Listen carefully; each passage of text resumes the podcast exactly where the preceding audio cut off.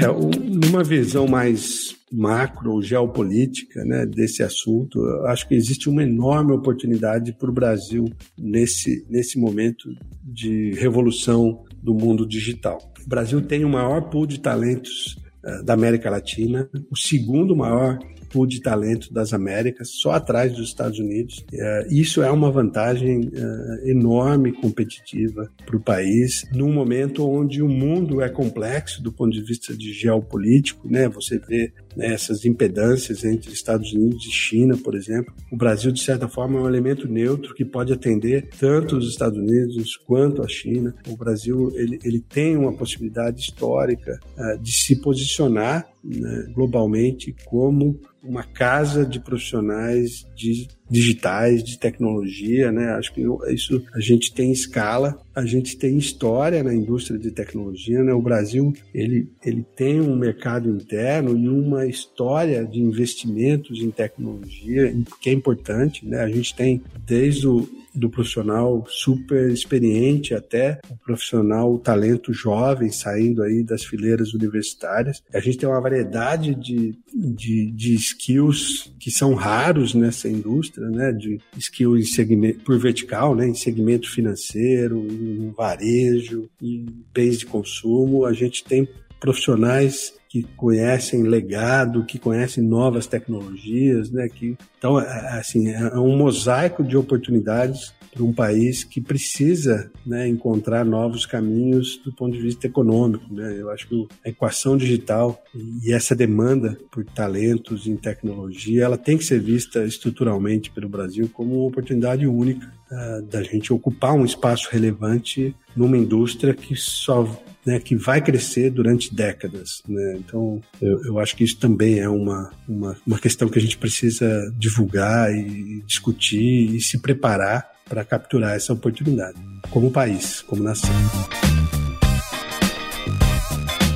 Que um, um, aspecto fundamental nessa discussão da escassez de talentos, é um, é um assunto absolutamente conectado, é a diversidade. Quanto mais a gente conseguir avançar nesse assunto, a gente aumenta muito as possibilidades uh, de atração de mais gente para o mundo digital, de mais gente para essas carreiras poderosas que estão acontecendo na indústria de tecnologia e na indústria digital. E diversidade também tem que ser vista, também tem que ser vista pela ótica da competitividade. O diferencial das empresas no mundo digital é essa conexão com a sociedade, é a conexão com as jornadas dos consumidores, né, com os anseios, com os valores da sociedade. Quanto mais diversa for a sala que está desenhando essa solu eh, essas soluções, nessas jornadas, mais a empresa vai conseguir se conectar no, no seu consumidor, no, né, no seu mercado, porque afinal de contas a sociedade é diversa, a sociedade ela, ela, ela tem né, um desenho uh, bastante uh, variado de, de, de, pessoas, de comportamentos, de backgrounds, etc. Então, o, o, um dos desafios da indústria de tecnologia, que é tradicionalmente uma indústria com baixa diversidade, né, com poucas mulheres, com poucos negros, com, com pouco, pouca gente uh, né,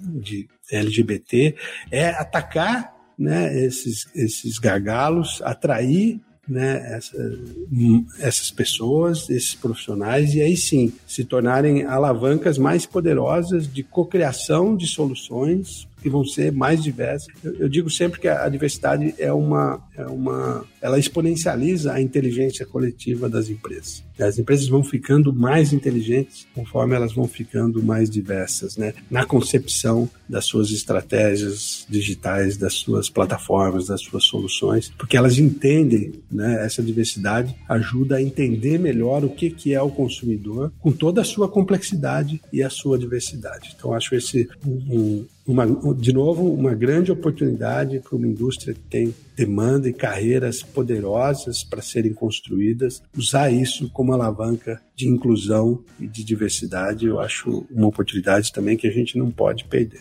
E, e, e quando a gente fala em inclusão, né, para aumentar a diversidade, a gente precisa falar em formação.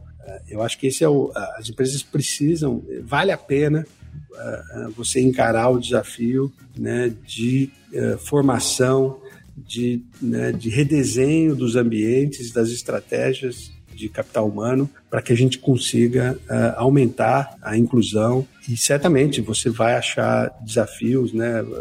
Um dos desafios muito visíveis na nossa indústria é o inglês, por exemplo. E se você faz o, a análise, por exemplo, é, se você colocar inglês como uma barreira, dificilmente você vai conseguir atrair o, o, o negros né, para suas estratégias. Então você precisa, na verdade, inverter isso e ter um processo afirmativo de formação, eh, de complementar skills e competências que você precisa para que essa inclusão aconteça e, e, e, você possa tirar proveito dessa amplitude aí do, do, do ambiente de, do pool de talentos e, e da capacidade exponencial de resolver problemas de maneira coletiva, que é, é para mim é, é o grande imperativo uh, estratégico de você se tornar uma empresa mais diversa. E no, e no, final do dia, essa conta fecha, né? Esse investimento torna a empresa um ambiente mais atrativo. Os impactos de retenção transcendem né, o, o, os profissionais diversos que você está atraindo, porque todo mundo se sente num ambiente mais humano, um ambiente com mais propósito, um ambiente é, fortalecido do ponto de vista de conexão com as demandas da sociedade. É, e você também vai ser uma empresa que entende melhor o seu consumidor, que entende melhor a diversidade uh, de comportamentos, de valores uh, de uma sociedade em constante mudança. Né? Então você, de certa forma, né, você está mais preparado para o futuro, porque a gente a gente eh, vive um, um século onde a própria sociedade está se moldando e se redesenhando de um, uma velocidade única, né, absolutamente diferente, né, da, digamos, do, da velocidade de evolução de valores e comportamentos do século XX. E valores e comportamentos, em última instância, se desdobram em, uh, em negócios, em oportunidades. Em, em, então, você melhora o, o, design dos seus produtos, das suas experiências, dos seus serviços, e, e, de certa forma também é visto pela sociedade como uma empresa né, que gera um valor que transcende o, o, o resultado, o lucro, e sim uma empresa que está contribuindo para uma evolução da sociedade de uma maneira mais ampla.